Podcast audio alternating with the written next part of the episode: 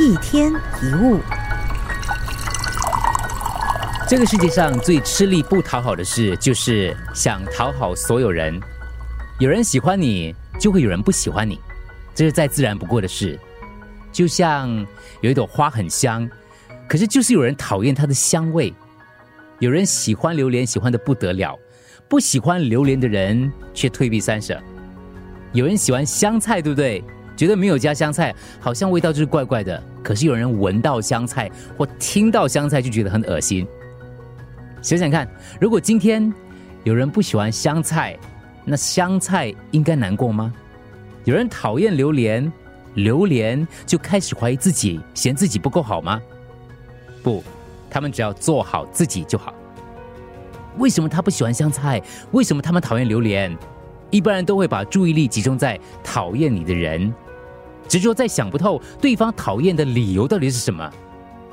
其实不要浪费力气，别人喜不喜欢你根本不知道，也管不了，也控制不了。跟别人相处有太多的问题会让人想不透。明明尽心尽力，可是还有人指指点点；明明自己没有任何意图，可是总是被人扭曲成别有心机。明明对你赞誉有加，背后却批评挑剔，而且可能是同一个人。这并不是说明你做人失败，而是说明了你对人还没有全面的了解。不管你做什么，总有人挑错；不管你怎么做，总有人批评。你冷淡，别人说你清高；你热情，别人说你虚伪；你尽心尽力，可能有人说你爱表现；你真心，有人觉得你是假意；你人再好，都会有人对你酸言酸语。不管你多么努力，都不可能让所有人满意的。